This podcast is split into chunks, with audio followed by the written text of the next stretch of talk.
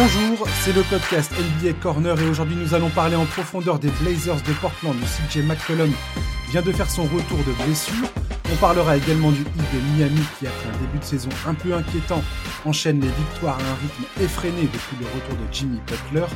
Et comme nous sommes en pleine période des transferts, nous allons parler de l'arrivée de PJ Tucker aux Bucks de Milwaukee et des dernières rumeurs en date.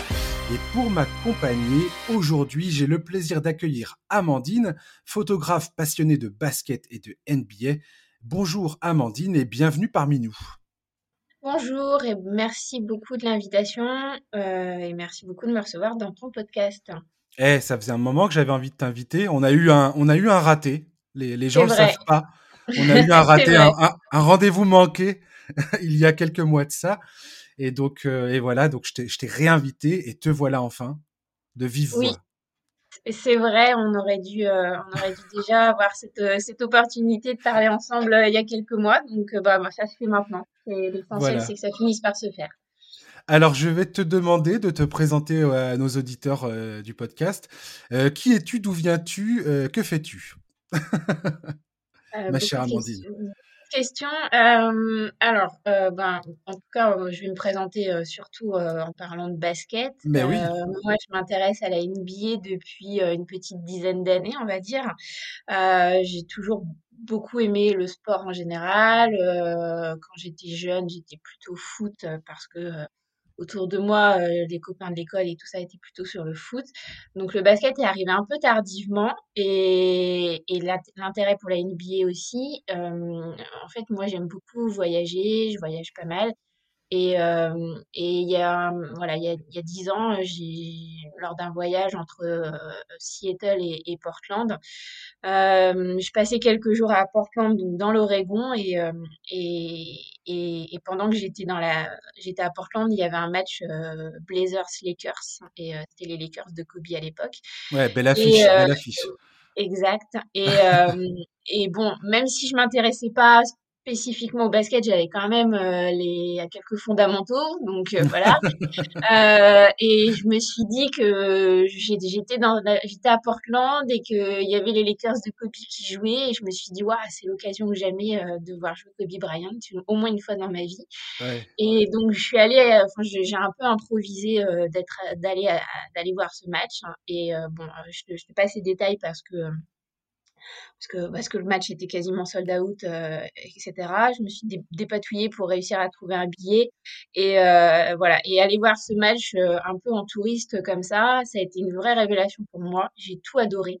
Euh, le, le, jeu, ce qui se passait sur le parquet, mais j'ai adoré les mascottes, j'ai adoré les cheerleaders, enfin j'ai adoré l'ambiance et enfin tout m'a plu en fait et et j'ai l'habitude de dire que je suis rentrée dans dans le Rose Garden qui s'appelait encore le Rose Garden à l'époque en me disant ouais je vais je vais voir jouer Kobe Bryant et j'en suis ressortie en me disant mais pourquoi je me suis pas intéressée au basket avant et à la NBA Et euh, et t'as quand même vu Kobe Bryant en, en, live et en chair et en os sur un terrain de basket, ce que peu de gens en France peuvent euh, peuvent prétendre, quoi. Oui, et surtout, euh, euh c'était donc il y a dix ans en plus, euh, euh, pas blessé, qui jouait, tout ça, et mmh, voilà. C'était l'époque, il y avait encore, il y avait encore Pogazol aux, Lakers, il y avait, il y avait Meta War Peace, Lamar Odom, voilà, c'était une belle équipe des, des Lakers.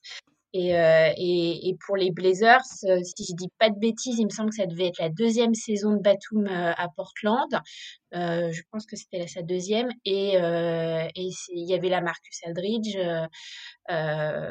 Euh, bref. Et donc, ouais, c'était vraiment une révélation pour moi. Et ensuite, voilà, je suis revenue de ce voyage. Et puis, et puis quelques mois après, j'ai eu l'occasion de rencontrer quelqu'un qui, qui, était fan de basket et de NBA aussi, qui s'y connaissait vraiment très bien et, et, qui suivait le basket depuis très longtemps. Et, et qui m'a appris plein de choses, euh, enfin voilà, qui m'a qui a été un peu mon, mon formateur en basket, euh, qui, qui m'a appris à comprendre un système, à comprendre justement euh, ce que les enjeux d'une trade deadline, enfin les trucs un peu les subtilités de, de la ligue. Tout à fait. Et euh, voilà. Et depuis, euh, depuis, j'ai pas lâché l'affaire et je regarde beaucoup les matchs et et, et c'est la raison pour laquelle, du coup, euh, mon cœur est resté à Portland, euh, parce que je me suis dit, bah, quitte à supporter une équipe, autant supporter celle par, euh, par qui tout a commencé. Mais même au-delà de ça, euh, euh, moi j'aime bien euh, cette cette équipe. je je je je, je suis pas faite pour supporter une équipe comme les Lakers ou, ou les Knicks. J'aime j'aime bien ce j'aime bien Portland parce que c'est l'outsider, parce que c'est un petit marché, parce que c'est une équipe qui doit se battre avec ses armes, parce que ce sera jamais l'équipe la plus médiatisée en NBA et j'aime bien ça. Et puis voilà, donc du coup ça me correspondait bien. Et après je dois avouer que euh, que je suis une, une, enfin j'ai une, vraie passion pour euh, Seattle, la ville, euh, la ville que, que j'ai visité le plus de fois aux, États-Unis. Je crois que j'y suis allée sept ou huit fois.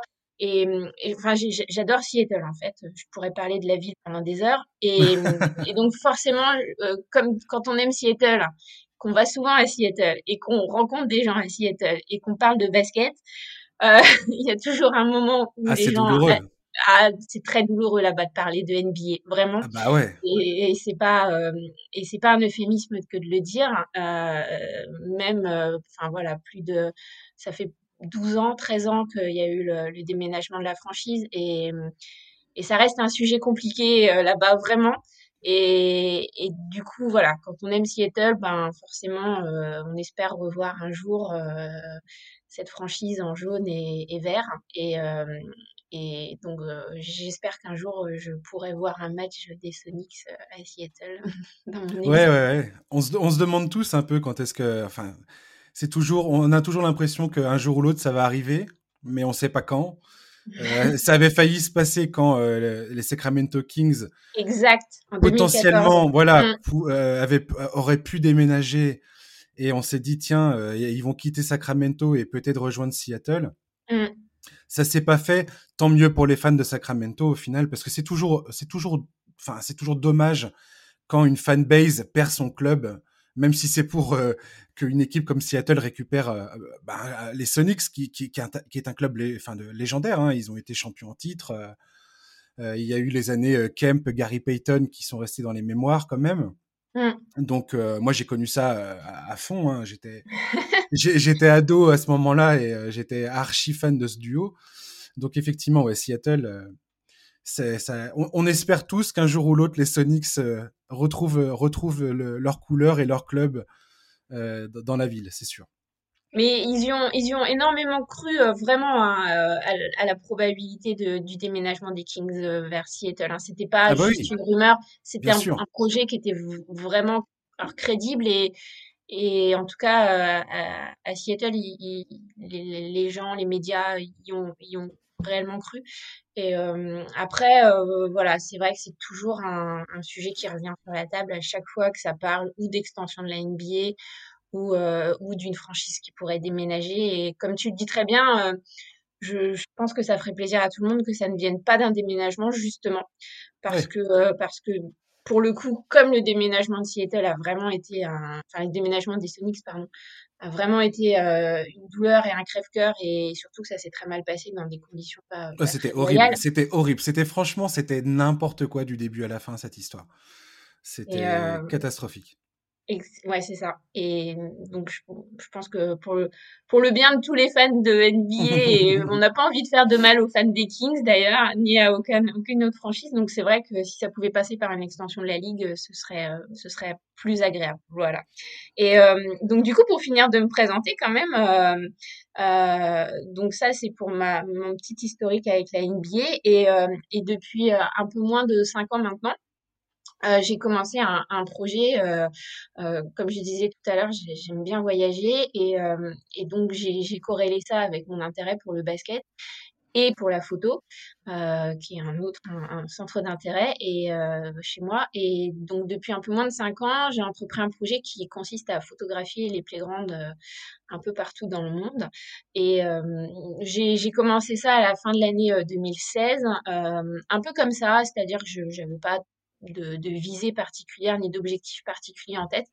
Euh, et pendant quasiment deux ans, en fait, euh, j'ai commencé à faire des photos de playground. Donc, à chaque fois que je partais en voyage, euh, je faisais du repérage avant de partir, je cherchais des infos sur le net, j'essayais de savoir s'il y avait des terrains qui pouvaient être intéressants à voir dans telle ou telle ville ou tel ou tel pays. Et, et pendant presque deux ans, j'ai rien fait de ces photos, enfin, à part les stocker dans des dossiers sur mon ordi.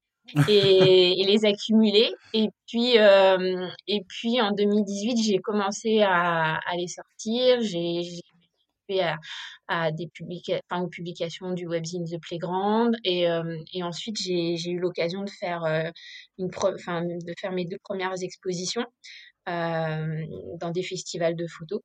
Et les retours étaient euh, super, enfin plutôt très enthousiastes. Et, puis j'ai vu que ça intéressait les gens euh, de voilà de parler aussi de, de streetball et, et, de la culture euh, du enfin de la culture du basket de rue. Et voilà. Et donc c'est un projet qui a grandi comme ça, qui m'a amené à collaborer aussi euh, euh, avec euh, avec des graphistes par exemple. Je, je, vais passer un coucou à Adrien avec qui on a fait une collab en 2019, ouais. qui se reconnaîtra. et voilà. Et d'avoir différents projets autour de ça.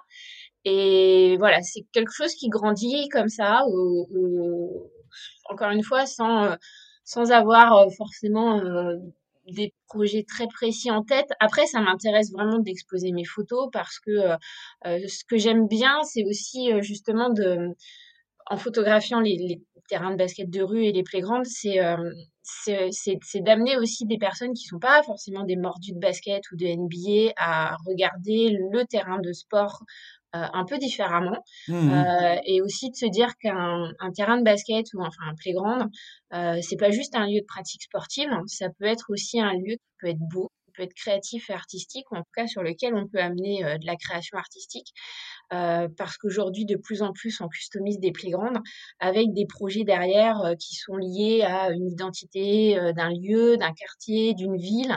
Il y a de plus en plus d'artistes qui, qui, participent à ce type de projet, c'est-à-dire à rénover un playground, mais pas juste se dire on va, on, va, on va peindre les lignes du sol en bleu et en jaune et ce sera joli, mais de se dire ok, c'est un terrain de basket de rue c'est un lieu pour pratiquer un sport, une activité physique, mais, euh, mais si on allait un peu au-delà de ça, et si on en faisait un lieu esthétiquement intéressant, un lieu qui peut raconter quelque chose aussi, et un lieu sur lequel on peut amener de la création et de, et, de l'art en fait.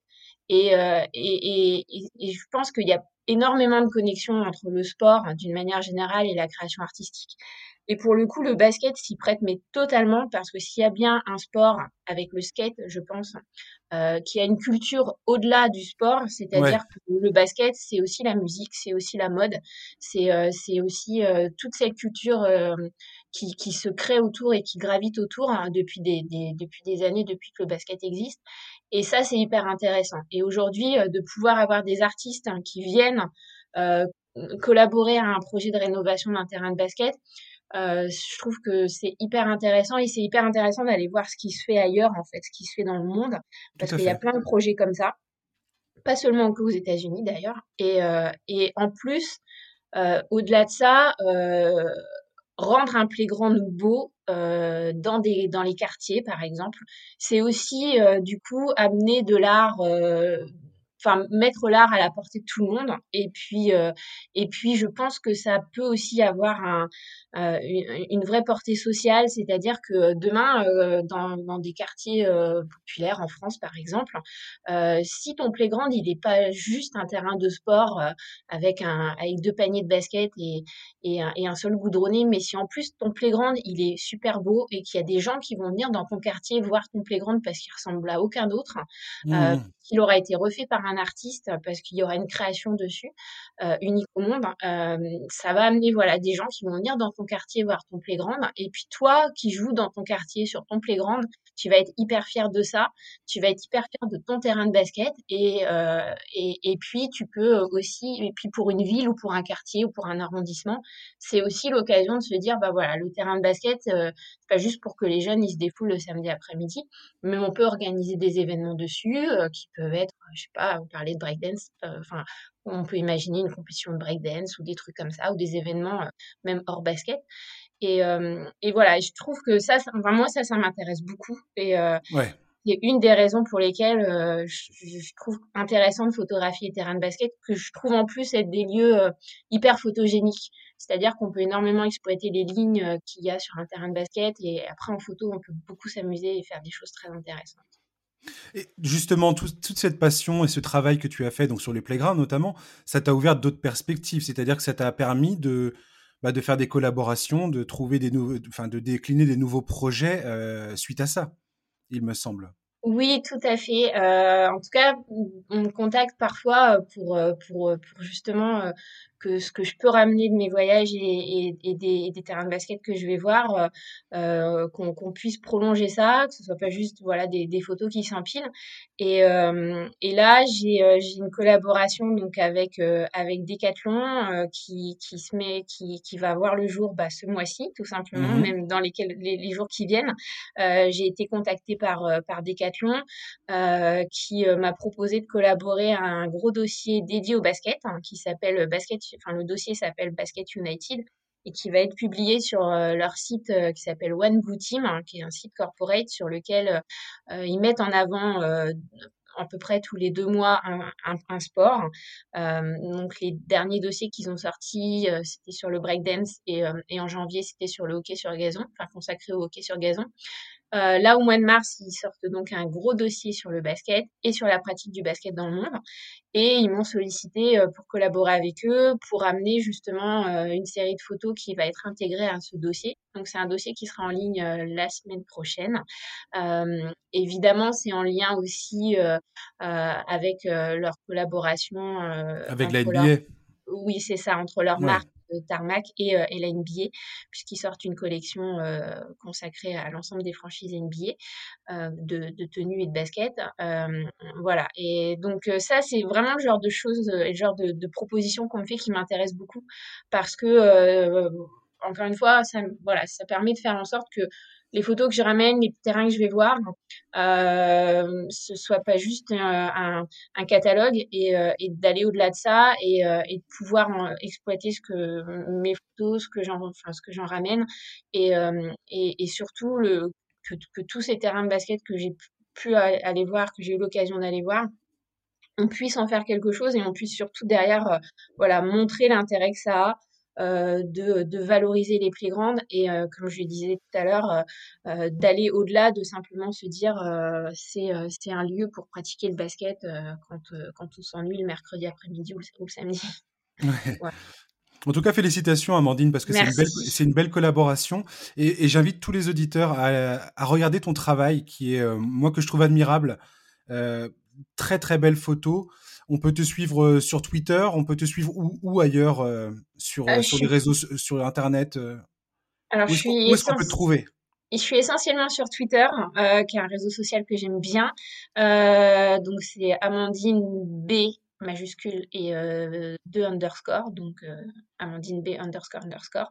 et sinon, j'ai un site où il y a où je publie certaines de mes séries photos, enfin où mes photos sont regroupées en séries, qui s'appelle euh, shoot-around.pro, donc shootaround.pro. Euh, après sur les autres réseaux sociaux, j'y suis pas trop, je suis pas sur Instagram parce que j'aime pas le format. J'aime pas le format j'aime pas le format carré euh, du coup quand on enfin en tout cas moi personnellement, j'ai pas envie de l'utiliser parce que je photographie pas en format carré. donc voilà. Et, euh, donc enfin j'aime bien aller voir ce que font les autres mais moi j'utilise pas ce, ce réseau là. Donc je suis plutôt sur euh, sur Twitter et après euh, après mes publications j'ai collaboré pas mal aussi avec avec un site que j'aime bien qui s'appelle Grounds qui est un site consacré au sport en général par un ami bordelais qui s'appelle David à qui je passe le bonjour voilà qui Salut David. qui me demande de temps en temps de, de, collaborer avec lui sur des articles qu'il peut publier et où il utilise mes photos pour les illustrer par exemple. C'est vraiment ce type de projet que j'aime bien en fait. C'est, c'est, enfin, de plus en plus, j'ai envie d'aller vers ça, c'est-à-dire des collaborations avec des gens et, et, être juste un élément parmi d'autres euh, pour, euh, alimenter euh, ou du contenu ou, ou un sujet de, de, débat, de discussion. Un travail d'équipe, quoi. Exact.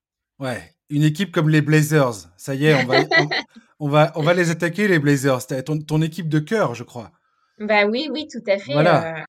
Donc, les Blazers qui viennent donc de euh, voir CJ McCollum enfin revenir sur les parquets après sa blessure au pied. Euh, il y a Yusuf Nurkic qui devrait pas tarder également à revenir. Je crois que ça va se passer dans, dans les deux semaines qui viennent.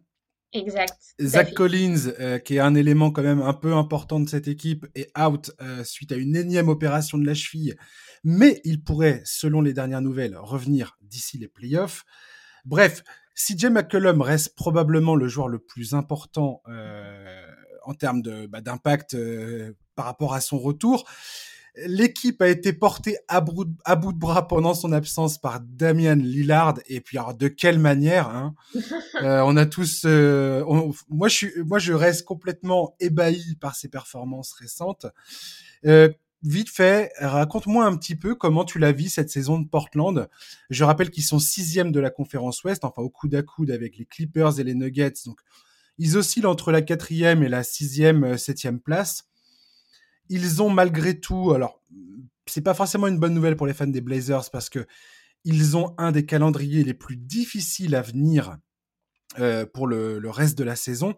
Donc on va dire que le retour de McCollum et Nurkic est le bienvenu on va voir, ça va être très important pour eux de s'acclimater à nouveau dans le collectif et de créer justement cette dynamique euh, avant les playoffs. Qu'est-ce que tu peux nous dire sur la saison actuelle des Blazers, ma chère Amandine? Alors, comme tu viens de le mentionner, effectivement, actuellement, ils sont sixième à l'ouest avec euh, à, égalité euh, au nombre de victoires et de défaites avec d'autres équipes. Euh, là, euh, donc McCollum euh, est revenu depuis deux matchs, euh, les deux matchs contre New Orleans. Le dernier, c'était justement hier. Deux victoires contre contre les Pélicans. dont une victoire complètement complètement folle. Je vais te dire, le premier match face aux Pelicans, c'était n'importe quoi. Ils auraient dû perdre ce match, mais je pense que il y avait 99% de, probabilité qu'ils perdent ce match. Et, mais Damien Lillard a dit non. Mais Damien Lillard a dit euh, non, ça va pas se passer comme ça. Et Damien Lillard dit, souvent ça ne va pas se passer comme ça dans les dernières minutes de match. Un peu trop souvent, je trouve. ah non, nous, ça nous va bien. Non, mais j'abonde vraiment dans ce que tu as dit. C'est effectivement. Euh, alors, la saison de Portland. Euh, la saison de Portland, là, 2020-2021, euh, elle ressemble euh, malheureusement à beaucoup de saisons de Portland ces dernières saisons. C'est-à-dire qu'on arrive en début de saison avec euh, beaucoup d'ambition. Ah, en plus, en plus là, ils ont, ils avaient fait vraiment, alors dans cette, cette, très courte période entre la fin des, des playoffs en, octobre, enfin la fin des finales NBA pardon en octobre et, la reprise en décembre, ils avaient fait euh, des, des, des, moves très intéressants. Euh, ils avaient vraiment enfin ils faisaient partie c'était bien renforcé ouais exactement dont on avait vraiment souligné le travail euh, de recrutement entre entre ces deux deux saisons et voilà donc, du coup on partait la fleur au fusil encore une fois avec plein plein d'espoir et une vraie ambition et euh, voilà, comme souvent, euh, ça démarre avec, euh, enfin, les, les blessures nous, nous arrivent en pleine tête très, très rapidement. C'est clair. Mais voilà, mais souvent les, les, les, commentateurs, les observateurs ou les, les, médias français disent que Portland doit être construit sur un cimetière. Enfin, la salle des Blazers doit être construite euh, sur un, sur un cimetière indien et euh, bon, ça doit être la seule explication probable parce que ça peut pas se reproduire comme ça sans arrêt, sans aucune, sans aucune raison. Non, mais voilà, du coup, effectivement, et, euh, et on, on, on, perd, euh, on a perdu McCollum euh, donc euh, en janvier. Là, il revient après deux mois d'absence. Euh, Nourkic, je me rappelle plus quand il s'est blessé. il s'est blessé le jour d'après, je crois. quelques. Euh, de, dans la foulée. Ouais, 24 ou 48 heures plus tard, je crois que Nurkic était, il était fini. Bon, Nurkic, euh, c'est pas la première fois qu'il se fait une, une blessure ah, assez importante. Ah mais non, mais il y en a marre de, il y en a marre C'est vrai que euh, c'est, c'est compliqué. Euh, et McCollum, on le perd au moment où, où, voilà, il était dans les discussions pour être All-Star pour la première fois de sa carrière. Il était effectivement sur un début de saison vraiment hyper intéressant. Euh, voilà. C'était le meilleur, le meilleur début de saison de sa carrière. Le mec était à, plus de 27 points, plus de 5 passes, plus de 4 rebonds, et il shootait plus de 43% à 3 points sur 11 tentatives par match. C'était n'importe quoi. Et McCollum, il a commencé la saison, c'était un, un, bidon d'essence avec euh, un paquet d'allumettes à côté, quoi. C'est ouais, tout à fait. Et, et en plus, c'est, on, on l'attendait vraiment, c'est-à-dire qu'on attendait euh, d'avoir ce CJ McCollum euh, qui soit vraiment le lieutenant de Lillard qu'on attendait avec ce, ce niveau-là. Ça fait un moment que Enfin, souvent, il est mis dans des, dans des rumeurs de transfert. On se dit oui, mais euh, Lillard, il pourrait avoir tellement mieux à côté de lui, etc., etc. Et voilà. Et, et, et McCollum, il, il faisait vraiment taire tout, tout, tout, ces, toutes ces rumeurs-là, de dire, bah voilà, ça y est, euh, je, je, suis enfin au niveau qu'on attend de moi, à côté d'un franchise player euh, qui, est, euh, qui est indiscutable et, et, incroyable. Et, et c'est vrai que c'était jusque, jusque janvier, jusqu'à ces deux blessures-là, on, on, on, on, pouvait, euh, on pouvait nourrir vraiment euh, de, de, belles perspectives pour, pour la franchise. Bon, énième blessure de, de deux joueurs qui en plus sont, sont, dans le 5 majeur et qui sont hyper importants.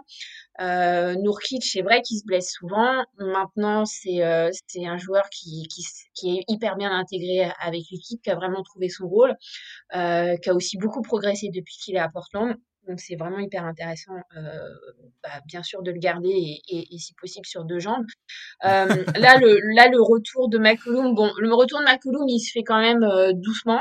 Là, ah il, bah joue, oui. Ah bah oui, il joue à peu près une, une, vingtaine de minutes par match, donc évidemment, c'est pas ce qu'il est censé jouer euh, en termes de temps de jeu, enfin, c'est pas ce qu'il est censé avoir de, en termes de temps de jeu euh, en, à, à, la normale. Il n'est pas du tout en rythme, euh, évidemment. Bon, euh, après, moi, je me fais pas trop d'inquiétude. Euh, je, pense que dès qu'il va bien se sentir, dès qu'il aura quelques matchs dans les jambes, ça, va bien se passer. Ça va être la classique, c'est-à-dire que c'est, ça va être la classique de Portland post All-Star Game. Alors bon, tout est un peu décalé cette année vu que la saison a, a, commencé en décembre, mais mais c'est la classique, c'est-à-dire que voilà, Portland, ça, ça va être la deuxième moitié de saison là qui démarre jusqu'à jusqu'au début des playoffs. Euh, je pense qu'il n'y a pas de raison que, que, que Portland n'aille pas directement aux playoffs sans passer par un, sans passer par un play-in. Ouais, euh, euh, les, les, probabilités sont fortes. En tout cas, tous les sites de, euh, d'analytics disent que ça va être chaud pour Portland d'arracher une place qui va leur éviter ce play-in, justement. Vu le calendrier qu'ils ont, c'est, ça va être très, très compliqué, quoi. Ouais, maintenant, maintenant avec, avec, le retour de Nurkic et McCollum, on peut aussi, je veux dire, Portland, s'il y a une équipe qui casse complètement euh, ce qu'on attend d'eux, l'idée qu'on se fait d'eux, c'est bien, c'est bien les Blazers. Je veux dire, moi, je leur, je donnais pas cher de leur peau quand McCollum et Nurkic sont sortis sur blessure. Et, euh, et là, t'as Lillard qui a, qui a fait du Lillard et qui a porté cette équipe et aujourd'hui, ils sont euh, voilà euh, entre la quatrième et la sixième place, ce qui est complètement incroyable. Il faut, il faut absolument pas, euh, comment dire, prendre ça à, la légère, quoi. C'est incroyable ce qu'il a fait. Et donc, si demain tu me dis que Portland finit la saison sur, alors qu'ils ont un calendrier absolument, absolument incroyablement difficile, si tu me dis demain qu'ils finissent quatrième à l'Ouest, je vais pas être surpris en fait. J'en ai, fini d'être surpris avec Portland. C'est bon? Je suis vacciné? Mais il faut, qu'on continue quand même de, enfin, faut qu'on continue d'être surpris par Lillard en fait. Euh, mais euh, oui, oui, moi, j'ai quand même bon espoir. Bon, après, peut-être je, je, manque d'objectivité, mais j'ai quand même bon espoir qu'ils évitent le play-in, euh, qu'ils qu puissent être, euh, être qualifiés pour les playoffs sans, sans, passer par là. Après, on verra. Ça va aussi dépendre évidemment des, des autres équipes à l'Ouest euh, avec qui ils sont en concurrence directe. Mmh. C'est-à-dire, euh, comme tu disais, entre entre quatre, euh, entre la quatrième et la sixième place à l'Ouest. Hein. Euh, il y a sans doute d'autres équipes ben, qui, qui, qui, vont aussi appuyer sur l'accélérateur, donc on, ça, ça, dépendra aussi des autres. Euh, après, pour parler de Damien un peu plus un peu plus précisément, bon, déjà, on, ne peut que s'extasier euh, devant devant son son, son niveau. Euh, plus que jamais, enfin maintenant c'est indiscutablement évidemment un, un, un, franchise player dans tout ce que veut dire ce terme en fait. Euh, de pas être juste le meilleur joueur de l'équipe, mais d'être vraiment euh, un franchise player. Euh, d'être un leader, enfin son leadership est aujourd'hui incontestable et incontesté. Euh, certains disent déjà que c'est sans doute peut-être déjà euh, le meilleur joueur de l'histoire de Portland. Alors bon, ça après on va encore lui laisser quelques années pour pour tamponner ce, ce tamponner ça, mais ouais. mais c'est fort probable. Il est en train d'écrire. Euh, ouais, il est en train d'écrire. Il est en train d'écrire cette légende actuellement. Ouais. Et, euh, et, et c'est vrai que, euh, euh, bon, il y a, y, a, y a le money time, il y a, y a ce qu'on appelle la clutchitude de ce joueur, mais euh, mais au-delà de ça, au-delà des shoots qui rentrent du milieu du terrain, etc., euh, il y, a, y, a, y a deux, trois jours, justement, après le, le, le, premier match qu'ils ont joué contre, contre les Pélicans, euh, il, il, a donné une interview euh, post-match, donc il, c'est un match qui termine à 50 points hein, quand même, on va le mentionner. Ouais, ouais. 50 points, 10 passes. et, et, euh, et, euh, et, il un retard de, de 17 points dans les dernières minutes du match, euh, voilà, tranquillement euh, sereinement. Euh, et euh, mais, mais il a donné une interview de après ce match-là totalement fou, hein, parce que 50 points c'est quand même pas anecdotique. Et mmh il a donné une interview d'après match qui, qui, enfin sur lesquels les, médias ont beaucoup réagi, notamment aux États-Unis. Euh, parce que donc il était interviewé par par toute l'équipe de, de TNT, Shaquille O'Neal, Candace Parker et, Dwayne Wade, euh, qui lui posaient voilà, des questions tout, de suite à la sortie du match. Et euh, évidemment, qui revenait sur sa performance et sur, euh, et, et sur, sur, son, sur sa dimension clutch. Et, et, et il, a il, a donné une interview extrêmement lucide et, elle est très intéressante, cette, cette interview-là, si, si, je peux me permettre. Elle a été mmh traduite par, par l'équipe de, enfin, elle a été traduite en français par l'équipe de Rivers Magazine. Donc, euh, n'hésitez pas à aller sur leur site, vous, vous, vous retrouverez l'intégralité de son interview traduite en français. Et c'est vraiment intéressant parce que euh, parce qu'on comprend euh, un peu mieux l'état d'esprit de ce joueur-là, sa mentalité euh, et, et, et, surtout son, son, rapport avec le travail et l'exercice du travail. Et, et dans ce qu'il raconte, il explique voilà, il explique comment on en arrive à, à avoir ce niveau-là, cette sérénité dans le dans le money time et cette capacité à pas douter de soi en fait. Et, et, mmh. et à, arriver dans des moments euh, clutch ou difficiles euh, là le match des Pels c'est hyper intéressant parce qu'ils ont 17 points de retard. Ils sont à quelques minutes de, de, de la fin de ce match là et en plus les Pels c'est enfin les, les, New Orleans là c'est quand même une équipe à leur portée quoi. Et, et ils devraient pas être dans ce dans cette configuration d'avoir euh, autant de points de retard. Euh, et et il explique, euh, enfin, ce que dit, ce que dit Lillard, c'est très intéressant parce que il, explique comment il aborde ce, ce, qu'on appelle le money time dans ce, ce cas de figure-là. Comment il, comment il, aborde ça et ce qui se passe dans sa tête. Et, et je pense qu'il y a, euh, enfin, d'ailleurs, il, il, fait référence à Steph Curry à un moment dans, dans cette interview-là et, et voilà, il explique comment lui il a travaillé. Euh, euh, enfin, il, il, parle de son workout aussi et il, il, explique la répétition du travail qui, qui mmh. font qu'à un moment, enfin, qui fait qu'à un moment donné, euh, tu te poses pas la question en fait. C'est que tu as tellement travaillé, tu as tellement répété la même chose, le même geste, le, tu as tellement pris de shoot à l'entraînement que quand, quand arrivent ces, ces moments décisifs dans un match, où c'est à toi de faire la différence parce que tu es le franchise player, parce que tu es le leader de l'équipe, et puis parce que c'est sur toi qu'on compte et que le coach va mettre en place des systèmes pour toi, tu doutes pas une seule seconde en fait, parce qu'il il dit, tu l'as tellement fait à l'entraînement, tu, tu, tu, tu l'as tellement répété les, répété les gestes, tu t'es tellement préparé pour ça qu'il n'y a pas de raison que ça marche pas en fait. Et, et, et il aborde ces moments-là avec cet état d'esprit et cette mentalité. Et, et, et à la lumière de ce qu'il raconte, on comprend mieux on comprend mieux pourquoi il prend des shoots improbables dans, dans des money time où on a envie de lui dire mais attends euh, pourquoi tu mmh. shoots euh, à 3 mètres derrière la ligne à 3 points alors que ton équipe elle est en retard? Tu veux pas faire des trucs plus simples en fait? Et, et, on comprend pourquoi il fait pas des trucs plus simples. Parce qu'il a une archi confiance en lui et au-delà de, la, confiance il, il, a surtout il y a surtout ce travail derrière en, en, en backstage que nous on voit pas tu sais, Amandine, il y a un truc euh, que, que j'apprécie énormément euh, et chez Lillard et aussi chez McCollum. Et euh, tu parles de Lillard, je vais, je, vais, je vais parler de Lillard justement. Lillard, comme tu dis, il est d'une lucidité qui force le respect. À chaque interview, ce qu'il raconte, c'est extrêmement intelligent, extrêmement pertinent. C'est quand même un mec qui, là, cette saison, il est, euh, c'est le, joueur le plus incroyable dans le clutch, donc dans les cinq dernières minutes des matchs qui sont décidés à, 5 points ou moins.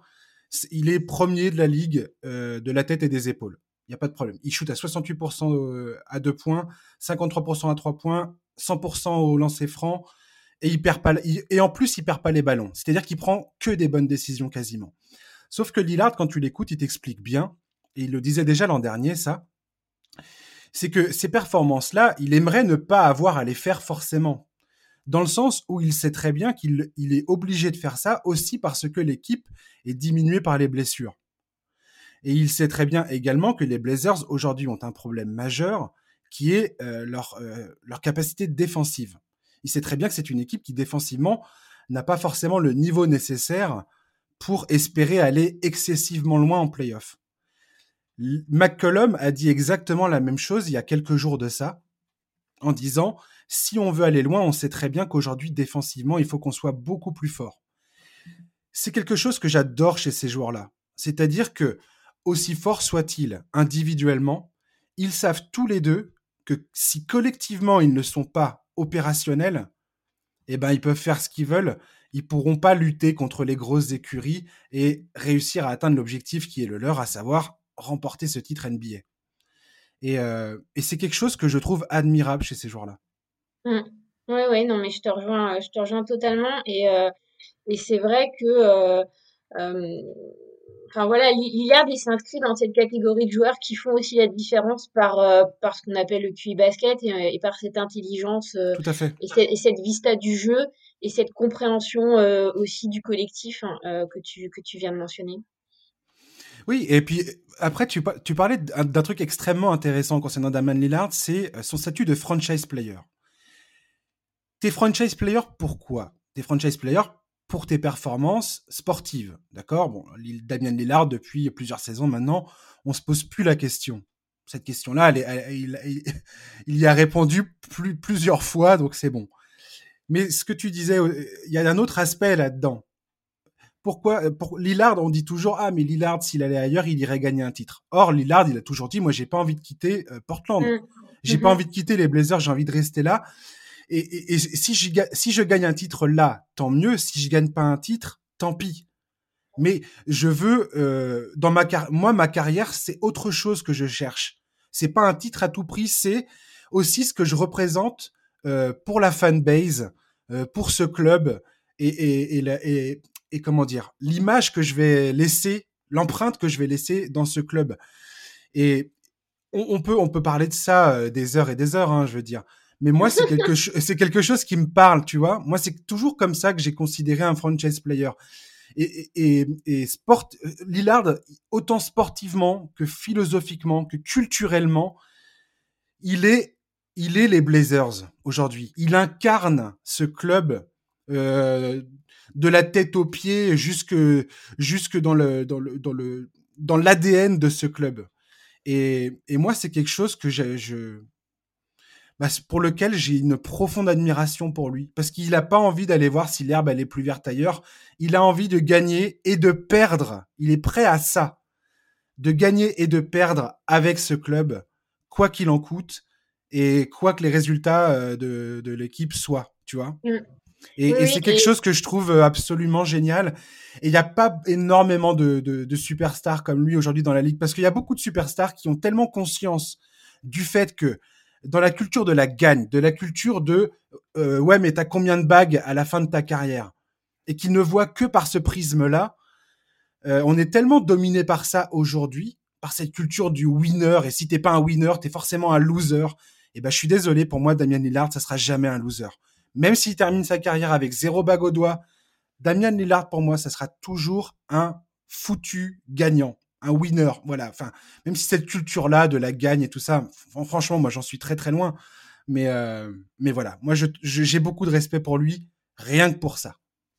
Eh ben, j'espère en tout cas que, que, que c'est comme ça qu'on le verra à la fin de sa carrière qui, qui, qui, qui, qui est loin, enfin, qui est pas pour maintenant.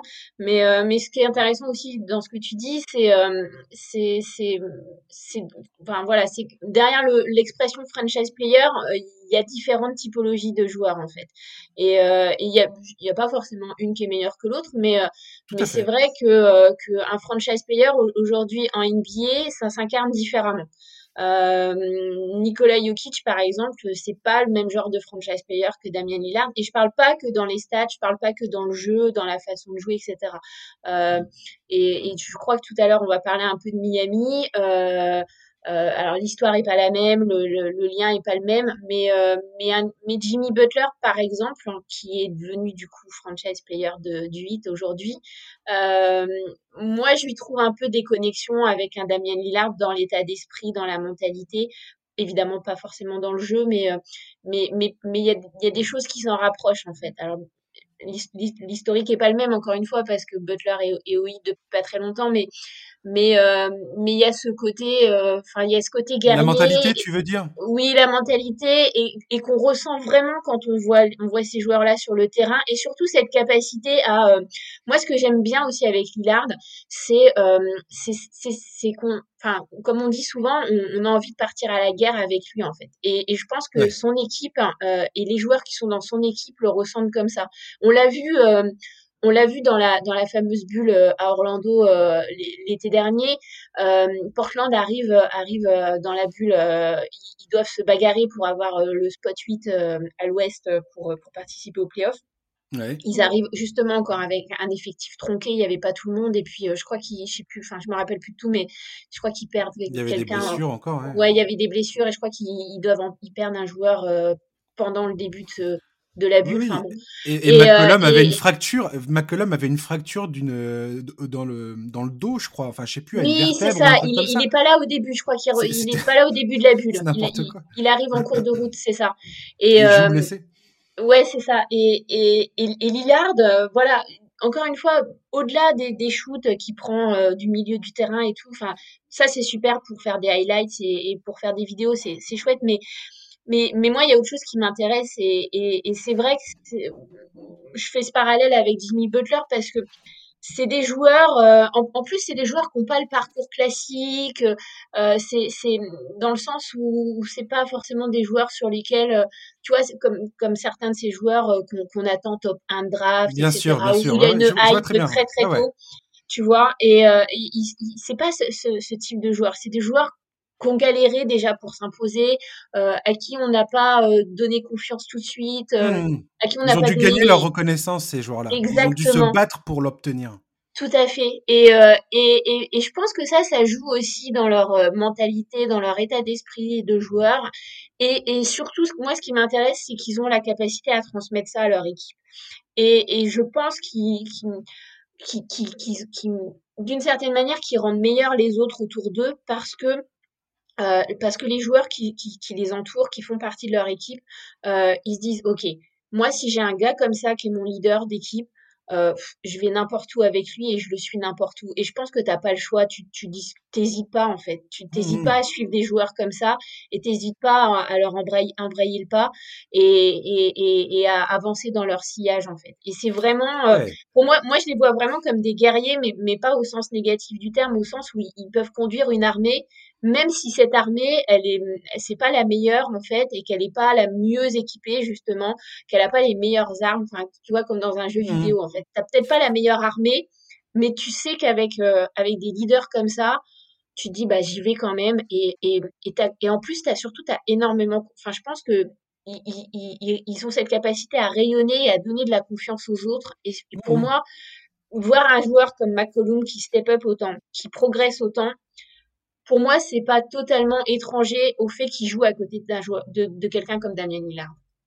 Complètement. En fait, je pense que des, joueurs comme Damien Lillard et Jimmy Butler, ils ont. Euh, ce, qui, pour moi, euh, crée une séparation entre les stars et les superstars, les vrais superstars de la ligue. Et, et Damien Lillard en est une, euh, Jimmy Butler aussi, au même titre que LeBron James. Pour moi, ce qui permet de créer cette séparation réelle, c'est la capacité de ces joueurs à, comme tu dis, un peu rayonner sur le collectif. C'est-à-dire mmh à être performants individuellement sans cannibaliser le collectif. Et en, en, réussissant à inspirer leurs euh, coéquipiers à, euh, à, être le, la meilleure version d'eux-mêmes, tu vois? Tout à fait. Et, et ça, et ça c'est pas donné. LeBron James, pourquoi il est aussi incroyable? C'est qu'il a cette capacité-là depuis toujours. Ce mec-là, dès qu'il est sur le terrain, tous les joueurs qui sont autour de lui vont être plus que ce qu'ils seraient, enfin ce qu'ils sont individuellement. Tu vois ce que je veux dire? Je suis, tout à fait d'accord. C'est quelqu'un qui arrive à, à faire en sorte que la, comment dire, comment c'est quoi l'expression la somme des parties est plus, est plus élevée que enfin bref je sais plus. Mais euh, c'est des joueurs qui ont cette capacité là et tu as des jeunes joueurs des jeunes stars de la NBA aujourd'hui. Euh, je pense notamment euh, j'en ai parlé beaucoup dans les dans les récents podcasts mais un mec comme Jason Tatum à, à Boston qui est extrêmement fort qui est une star en devenir il n'y a pas de problème. Mais aujourd'hui ce joueur a encore beaucoup de difficultés à savoir comment faire pour impacter à la fois euh, ses coéquipiers tout en étant dominant individuellement. Tout à fait. Voilà, mmh c'est des et ça, ça c'est quand tu as un joueur comme Damian Lillard et Jimmy Butler, forcément, euh, c'est là où ils, sont, ils se démarquent du reste de, de, bah de, des joueurs extrêmement forts de la ligue, quoi. C'est pour ça que ce sont des All-Stars en puissance. Exact. Et puis, euh, et, voilà, et pour, pour, pour, continuer de parler de Miami, on, on l'a vu on l'a vu lors des derniers playoffs, euh, justement dans la bulle. Euh, personne ne pariait sur Miami en, finale NBA et, et, et, puis sur, sur le papier, comme on dit, est-ce que vraiment Miami c'était la c'était meilleur que que, que, que, que des Celtics ou des Sixers, etc.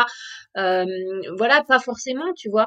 Mais les Sixers, si. Euh, les Sixers, l'an dernier, si. Les Sixers, c'était juste l'horreur. Non, mais après, je veux dire, ce, que je, que je, veux dire, c'est qu'on peut en discuter, mais voilà. on, les voyait pas, on les voyait pas en, tant que contender, clairement. Tu as raison. Tout à fait. Et, euh, et, et, puis, puis surtout, faut regarder l'effectif de Miami dans la bulle, enfin, avec, euh, avec des joueurs hyper jeunes euh, qui, ont totalement explosé au positif du terme dans, dans cette bulle. Et voilà, moi je trouve que ça c'est très intéressant et, et, et c'est surtout intéressant quand on, quand on suit la NBA parce que, parce que quand on voit des exemples comme ça, des équipes comme ça, des effectifs comme ça, on se dit voilà, rien n'est jamais joué d'avance et que c'est pas parce qu'il y a une équipe où on se dit euh, ok bon bah le titre est pour eux cette saison parce qu'ils ont mmh. tellement un effectif euh, incroyable de, de malades. Euh, c'est pas pour ça que qu'ils sont sur une autoroute et, et c'est pas pour ça qu'ils vont pas avoir sur leur chemin des équipes inattendues et, et c'est aussi pour ça qu'on continue d'aimer la NBA pour ces scénarios parfois totalement improbables parlons de Miami, effectivement. Miami, avant la défaite face à Memphis récemment, euh, venait de remporter 11 de ses 12 derniers matchs après avoir débuté la saison euh, avec 11 victoires, 17 défaites. Donc on était un peu, moi j'étais un peu inquiet personnellement. Euh, même si c'est la conférence, on peut dire ouais, mais c'est la conférence Est, il y a toujours de la place, il, y a toujours, il y a toujours moyen de moyenner, il y a toujours moyen que ça passe. ok, pourquoi pas, mais quand même, on, on retrouvait pas, on retrouvait pas ce Miami Heat qui qui avait fait forcément les, les finales NBA.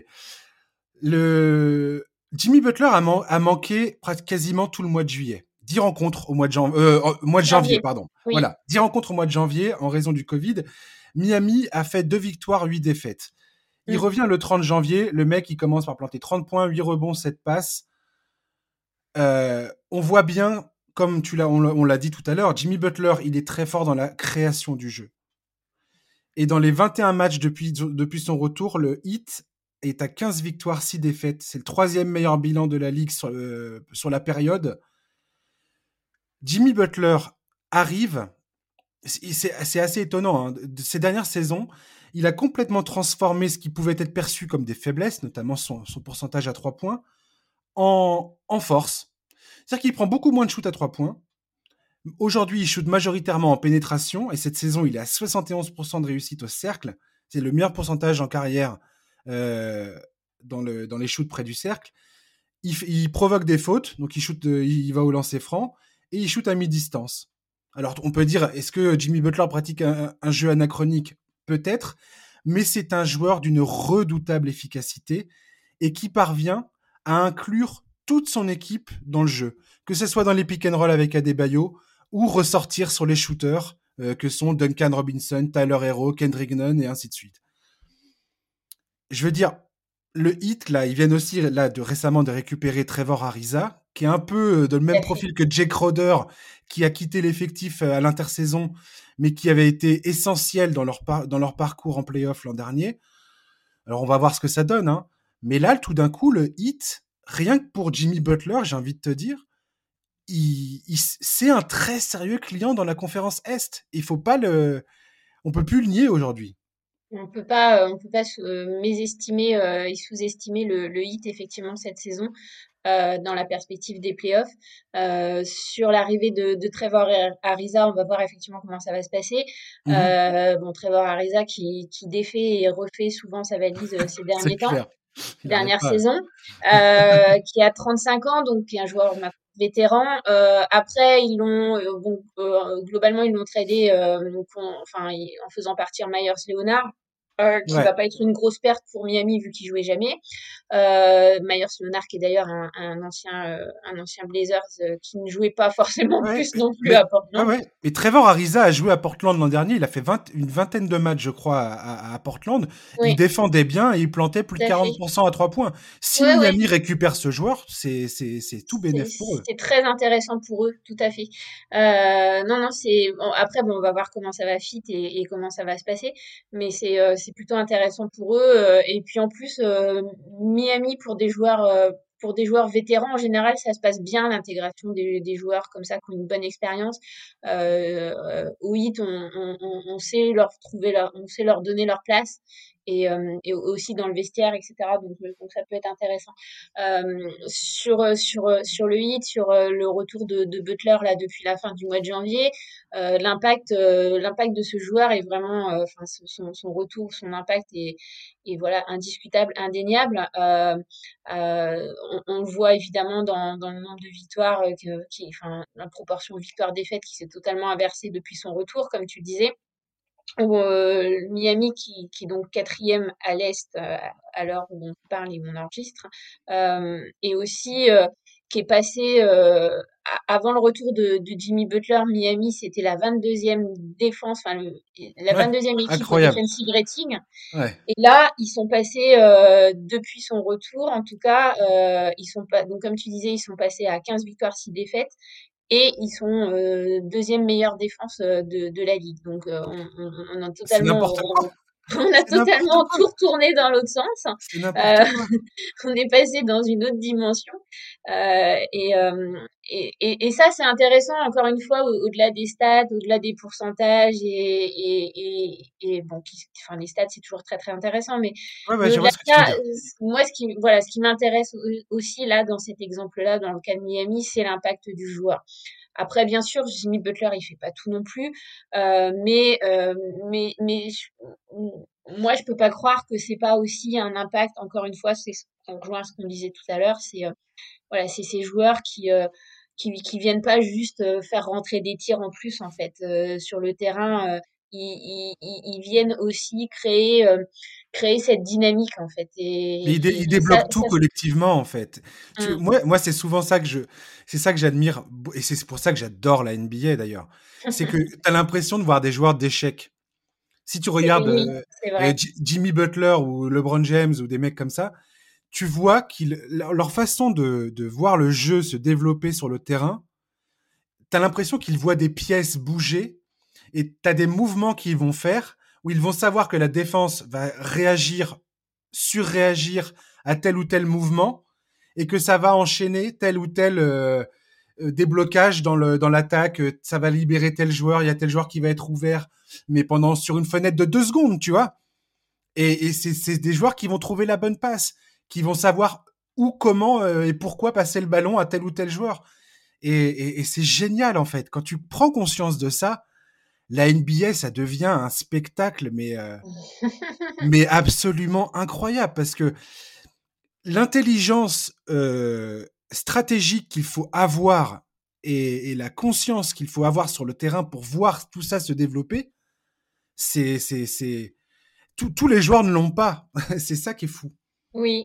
Et puis moi, je pense aussi aux, aux, aux coachs qui bossent avec ces joueurs-là. Ouais, ouais. Et, et je me dis, euh, ça, ça, ça doit être un, ça doit être à la fois un vrai plaisir, mais euh, ça doit être aussi hyper intéressant en fait pour pour un coach euh, d'avoir des joueurs comme ça et de pouvoir euh, faire évoluer son effectif en sachant que c'est un effectif guidé par par des joueurs de, de ce calibre-là, de cette trempe-là et, et, de cette intelligence de, de jeu.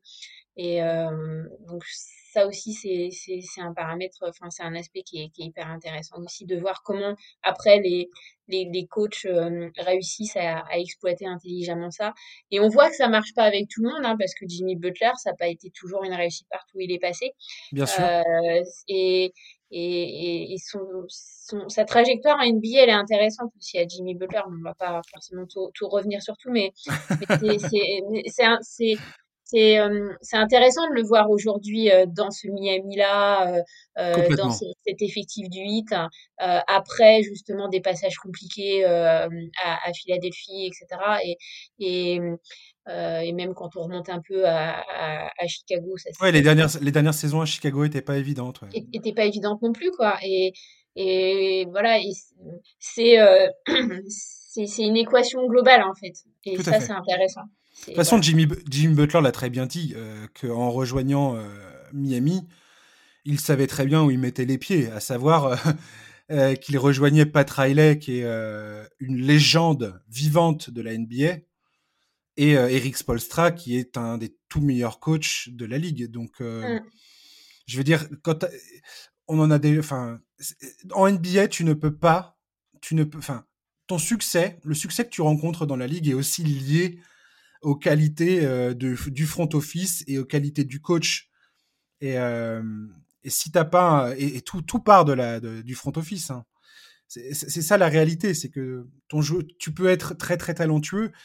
Et Dieu sait qu'à Chicago, la situation était horrible. Euh, mmh. Foreman Paxson, c'était un cauchemar. C'était un cauchemar le truc à l'époque.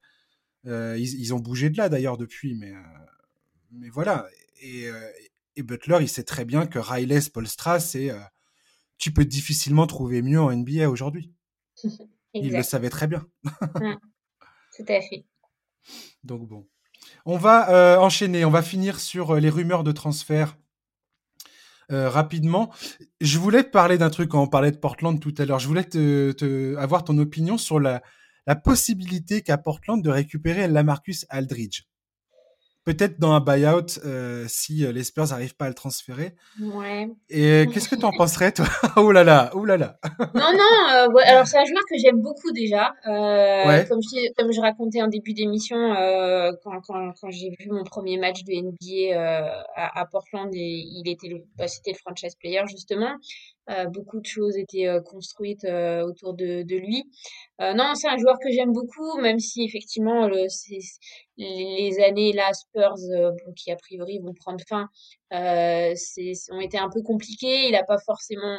On, avait beaucoup d'espoir sur le, parce qu'on se disait. Bah, ça, a bien débuté, ça a bien débuté sa carrière. Et puis c'était en termes de personnalité, c'était vraiment un joueur parfait pour les Spurs en fait. Ouais, il collait bien, il collait bien à l'idée, enfin à à la à l'identité du club. Exactement. Euh, c'est un joueur qui parle pas beaucoup, qui est discret comme ça, un, en tout cas dans la personnalité, qui a un côté un peu Tim Duncan, on pourrait dire, pour, pour simplifier les choses.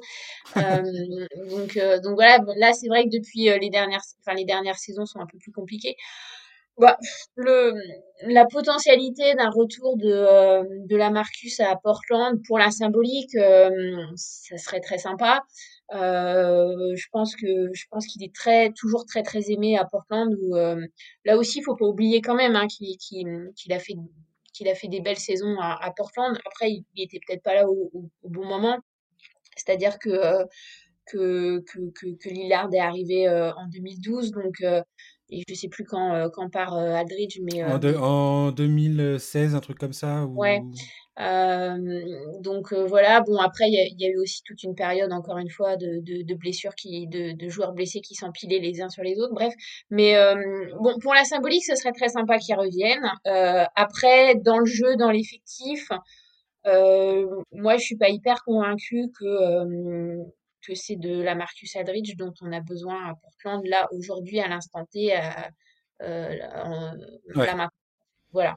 Ouais, euh, ce serait un backup, hein, ça serait, ça serait assez. Euh... Bah oui, forcément. Après, bon, euh, on, peut, on peut, on, on, peut citer la jurisprudence euh, Carmelo Anthony, hein, c'est-à-dire que Carmelo, quand on le signe à Portland, on se dit ouais, ok, mais bon, voilà, parce que c'est vraiment de Carmelo Anthony dont on avait besoin voilà, à ce moment-là. Ah non, complètement. Et puis finalement, bah oui, oui, ça nous est, on est hyper heureux aujourd'hui d'avoir ce Carmelo Anthony là. Euh, qui nous signe parfois des prestations euh, formidables, euh, qui, qui, a super bien trouvé sa place. Portland, c'est une franchise qui coule aussi pour ça. C'est aussi pour ça que moi j'aime bien suivre cette équipe-là, c'est que c'est que c'est les joueurs qui arrivent à Portland comme un comme comme Melo par exemple ils, disent ils, se sentent bien en fait c'est c'est une franchise qui arrive à mmh. bien accueillir ses joueurs y compris des joueurs qui ont, un peu plus d'expérience et et et encore une fois, il n'y a pas la pression d'un gros marché. Portland, c'est une toute petite ville aussi. Il faut, enfin, faut, faut, mmh. essayer d'imaginer ce que c'est. Hein. C'est vraiment tout petit Portland. Euh, L'Oregon, voilà, c'est pas, euh, c'est pas l'État le plus dingo des, des États-Unis.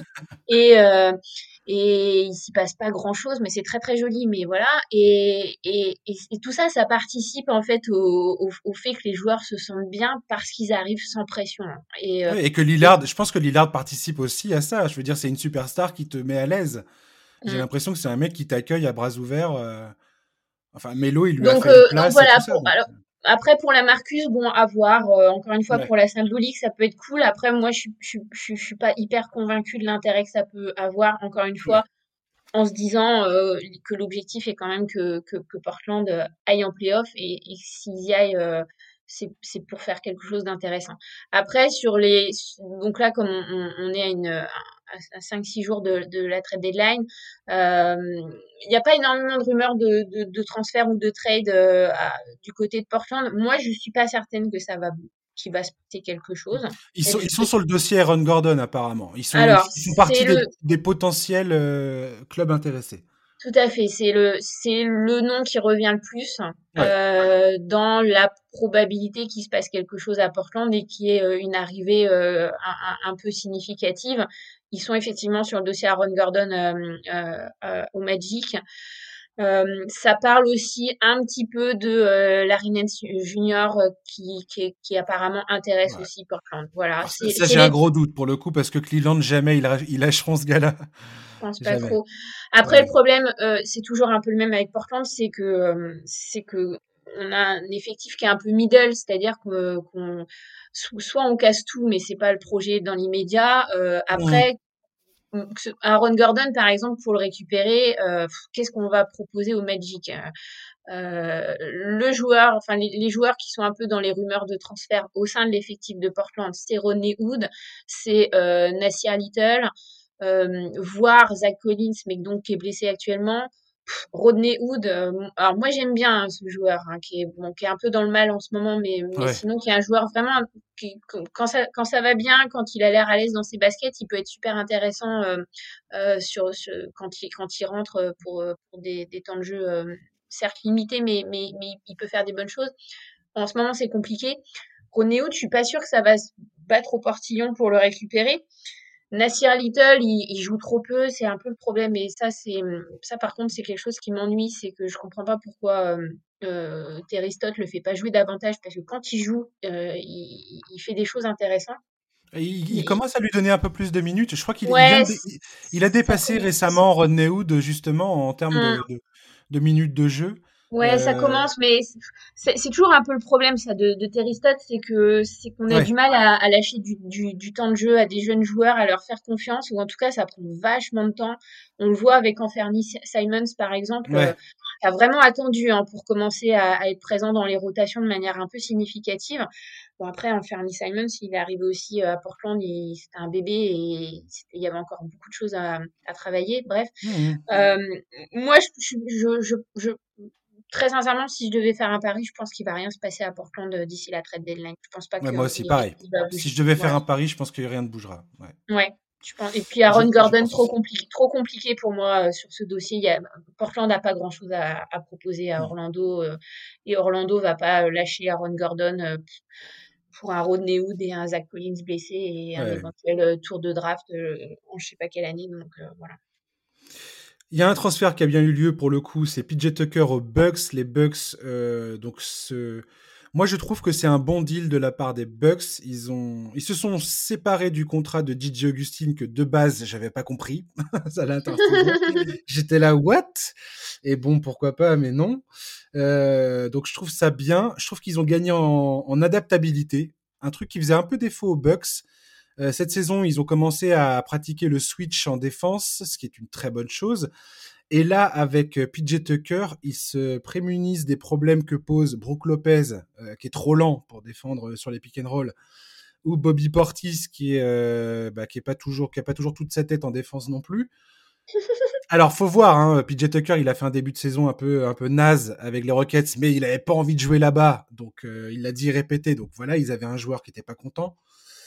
Donc, faut voir ce que ça peut donner, mais je trouve que c'est pas mal pour Milwaukee, euh, du tout même. À voir, effectivement, euh, à voir ce que ça va donner, à voir comment la grève va prendre. Euh, après, si c'est le cœur des Rockets 2018, moi je dis que c'est génial. C'est ça peut être très intéressant. Après, comme tu dis, on peut pas trop se baser sur son début de saison là à, Houston, euh, d'autant plus de par rapport à tout ce qui s'est passé euh, aux Rockets euh, depuis le début de la saison, départ d'Arden, tout ça, arrivée de John Wall, des Marcus Cousins qui arrivent, qui, qui restent pas, bref. donc on, on peut pas trop se référer à ça. Effectivement, si c'est le PJ Tucker même de la saison encore précédente ou de 2018 comme tu dis ça peut être euh, super intéressant pour les Bucks. Hein. Euh, à voir comment il va se prendre euh, dans cet effectif, hein, comme à chaque fois quand il y a un transfert. moi, je suis assez optimiste, confiante. Je pense que ça peut être, je pense que ça peut bien se passer et et ça peut être une, une pièce hein, qui s'ajoute à l'effectif des Bucks assez intéressante. Ouais, carrément. Qui, dans, dans, dans, le jeu, il peut vraiment apporter quelque chose. Ils peuvent, ils, peuvent, ils peuvent faire un small ball avec Antetokounmpo, Tucker, euh, Middleton, Drew Holiday et DiVincenzo.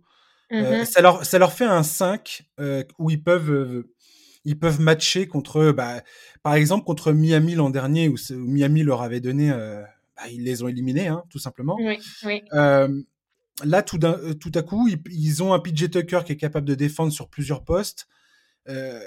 Qui est capable de shooter le, 3 points dans le corner très très de façon très solide, ça leur permet justement d'être un peu plus versatile, d'être un peu plus adaptable. Et euh, je pense que c'est un truc qui manquait aux Bucks. Et effectivement, je pense que c'est une très potentiellement une très bonne recrue.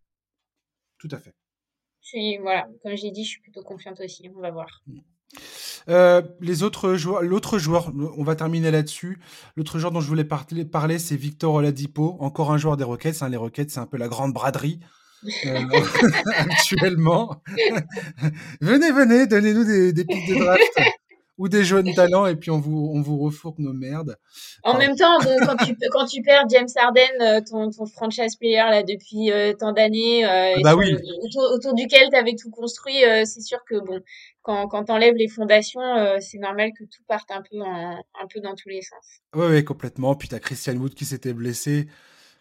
qui pour le coup lui c'est un bon gars une bonne signature à l'intersaison donc je pense qu'ils vont essayer de reconstruire autour de lui et puis bah, ce qu'ils vont pouvoir récupérer quoi euh, Victor Oladipo, tu penses qu'il peut encore aider une équipe? Il y a plein, plein de clubs qui sont sur le dossier. Hein. On va, on va, on va pas, se, on va pas se mentir. Euh, il y a le Heat, il y a Denver, il y a euh, le, les Knicks aussi. Enfin bref. Tu penses qu'il, qu'il est, qu'il peut encore apporter quelque chose de Oladipo ou pas? J'ai, j'ai envie de dire que oui parce que c'est un joueur que j'aime bien, mais j'ai l'impression que c'est pas facile Oladipo. Alors c'est un joueur moi aussi que j'aime bien. Euh, alors j'espère qu'il peut encore apporter quelque chose parce que on va quand même pas condamner un joueur de 28 ans. Hein, non, tout à fait. Qu'il est, est jeune encore.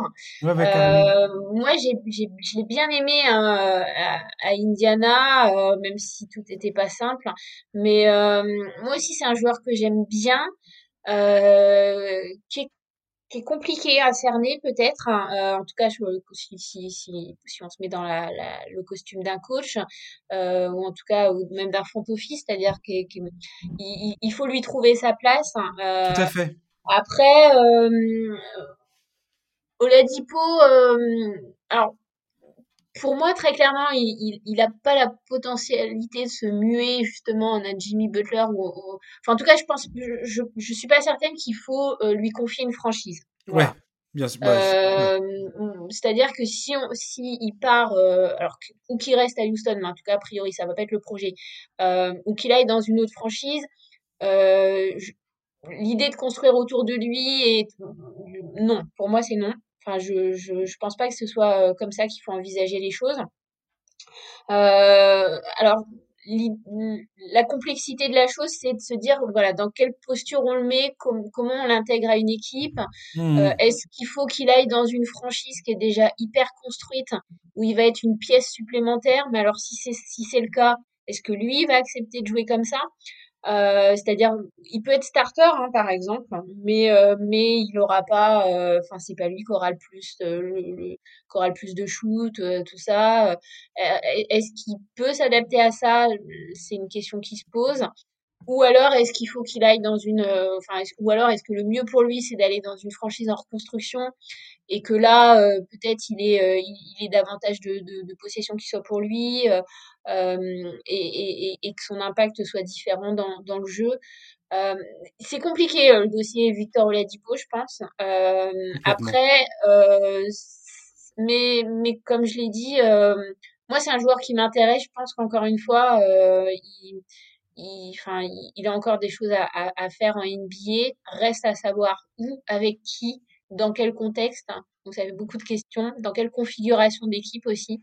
Euh, et, et, et, comment on fait jouer un Victor Oladipo aujourd'hui euh, dans, dans, une équipe NBA. Mmh, tu l'as voilà. tu, très bien dit. Je pense qu'il faut aujourd'hui qu'il accepte un rôle euh, un peu moindre mmh. pour, se, pour se refaire, tu vois, pour... Ouais. Et, et, surtout que, enfin, il n'a pas, il a pas, il a pas son mot à dire sur la destination où il va aller. Là, il va, être, il va être transféré, il va être transféré, et, il tombera là où il tombera. Mais euh, aujourd'hui, Oladipo, effectivement, je pense que c'est important pour lui de, bah, d'effacer un petit peu cette fin, euh, cette fin en queue de poisson à Indiana où euh, il, est, il, enfin, il laissait penser qu'il était pas content, alors que c'est quand même un club où il a explosé. C'est un club qui était euh, plutôt, qui l'a soutenu après sa première blessure. bon, après il était mécontent, il n'arrêtait pas de, de signifier qu'il voulait potentiellement partir et jouer ailleurs ce qu'il a, obtenu, il a obtenu son transfert. Hmm, je pense que c'est un joueur qui est capable encore de, avec sa défense notamment, euh, qui, est capable d'être un, très bon, un très bon apport dans un collectif. Maintenant, je pense qu'il va falloir qu'ils comprennent que c'est potentiellement pas du tout un, voilà, un mec autour duquel tu construis, et que c'est euh, au mieux, je pense, un troisième, euh, un troisième homme, enfin, une troisième star, tu vois? Troisième option dans une équipe. Voilà, exactement. Hein, je, suis, je suis assez d'accord. Et euh, après, euh, comme tu dis, il n'a pas forcément son destin en main, donc ça va dépendre de là où il va tomber. Et, euh, et après, ça va dépendre de là où il, où il va se, enfin, dans quelle équipe il va se retrouver. Et comme tu viens de le dire, ça va dépendre aussi de sa capacité à s'adapter. Exactement. Il faut qu'il accepte un rôle, en fait. Il y a beaucoup de joueurs, ça au fait, leur carrière dépend de ça, c'est d'accepter leur rôle. Mmh. Carmelo Anthony, pourquoi ça a extrêmement bien fonctionné à Portland, par exemple? C'est parce qu'il a accepté son rôle. Il a fini par accepter qu'il n'était plus euh, le joueur qu'il avait été. Oui. Ce qui n'était pas forcément le cas quand il avait rejoint Thunder, euh, où il a eu du mal à, comprendre que ben, ce serait pas mal que tu sois sur le banc, quoi.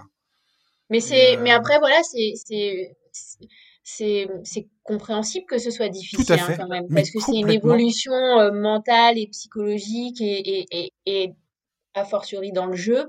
Euh, ça demande vraiment euh, tout un tout un travail personnel pour les joueurs euh, et, et, toute une évolution d'état d'esprit euh, ouais qui est pas évidente en fait à, à, à enclencher et, et, et, à gérer enfin voilà si c'est comme nous-mêmes dans notre propre évolution professionnelle. Il y a un moment mmh donné dans nos vies, il euh, faudra accepter effectivement que voilà, euh, quand on est à quelques années de la fin de notre carrière professionnelle ou de notre parcours professionnel, euh, euh, qui évidemment ne confie pas euh, les mêmes choses, les mêmes responsabilités, les mêmes tâches. Enfin bon, sauf si on est devenu euh, patron de sa propre boîte, je ne sais pas, mais euh, et ouais, c'est c'est c'est pas simple en fait. Et et, et parfois on, on, on, tire un peu trop vite à boulet rouge sur certains joueurs en leur reprochant justement de de de pas être capable de faire la transition, de pas être mmh, capable d'accepter tel, tel, tel ou tel rôle. Et Mais bon, il faut aussi un peu essayer de se, pro enfin, se projeter, ou en tout cas modestement de se mettre à, leur place. Et, et c'est pas si facile que ça. Et, pour le cas Carmelo Anthony, j'ai énormément de respect pour, pour ce qu'il fait là à Portland depuis qu'il y est arrivé. Et pour euh, et d'abord, je suis très contente, voilà, que que, que Melo aujourd'hui, euh, ça se passe comme ça à Portland, euh, parce qu'il méritait qu'on qu'on qu'on le regarde un peu autrement, qu'on arrête parfois d'être d'être vraiment dépréciatif à son à son égard. Et et, et puis je suis, moi je, enfin, on, on, on, on, le sent épanoui, on le sent bien dans cette équipe. J'espère pour lui que qu'il va rester jusqu'à la fin de sa carrière et que euh, et, qu'il va se passer de belles choses euh, mmh. pour Portland et, et, et qui sera sera dans l'histoire, euh, dans, cette histoire-là en tout cas.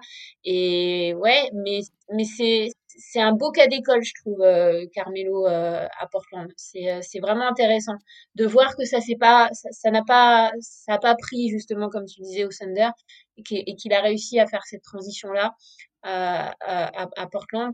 Et dans le cas de pour en revenir à Victor Oladipo, euh, ouais, il, il a pas entièrement son destin en main là, dans ce qui va se passer dans les jours à venir euh, par rapport à cette trade deadline.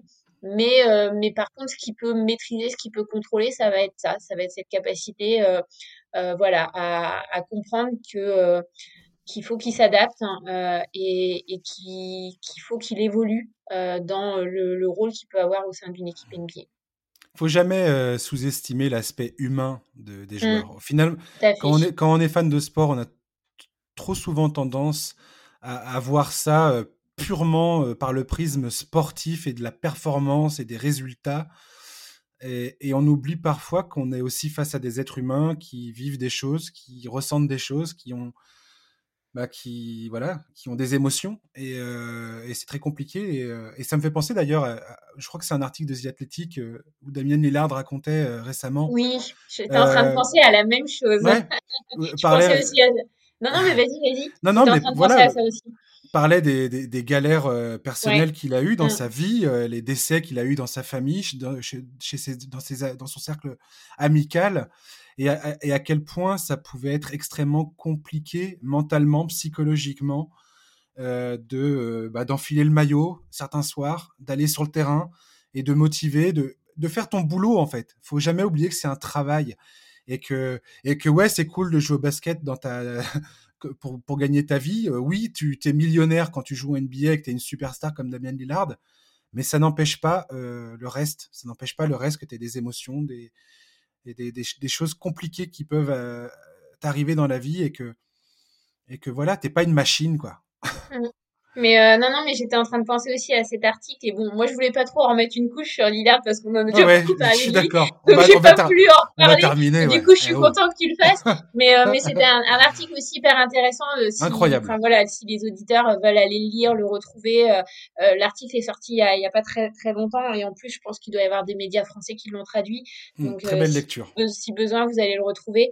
Et et ouais, c'est intéressant et et, ça, ça, replace les choses en perspective, hein, comme tu le dis. Mmh, carrément. Merci beaucoup, Amandine, de nous avoir accompagnés dans ce podcast. C'était cool. C'est moi. Je te remercie encore une fois énormément pour l'invitation. C'était un vrai plaisir euh, d'avoir euh, pu échanger sur toute cette actualité euh, assez chaude de NBA. En bah, écoute, de toute façon, comme euh, beaucoup de mes invités, tu seras une nouvelle fois amené à venir. Et puis, ça sera libre à toi d'accepter ou pas. Voilà. C'est gentil, merci. Chers auditeurs, merci beaucoup de nous avoir écoutés. Euh, on se retrouve bien évidemment la semaine prochaine avec un nouvel invité pour parler de l'actualité. On aura euh, un regard un peu plus euh, précis sur bah, toutes ces périodes des transferts et ainsi de suite. Donc ce sera l'occasion d'analyser tout ça. D'ici là, je vous souhaite de passer une bonne fin de journée, un très très très très bon week-end. Prenez soin de vous et à la semaine prochaine. Bye bye.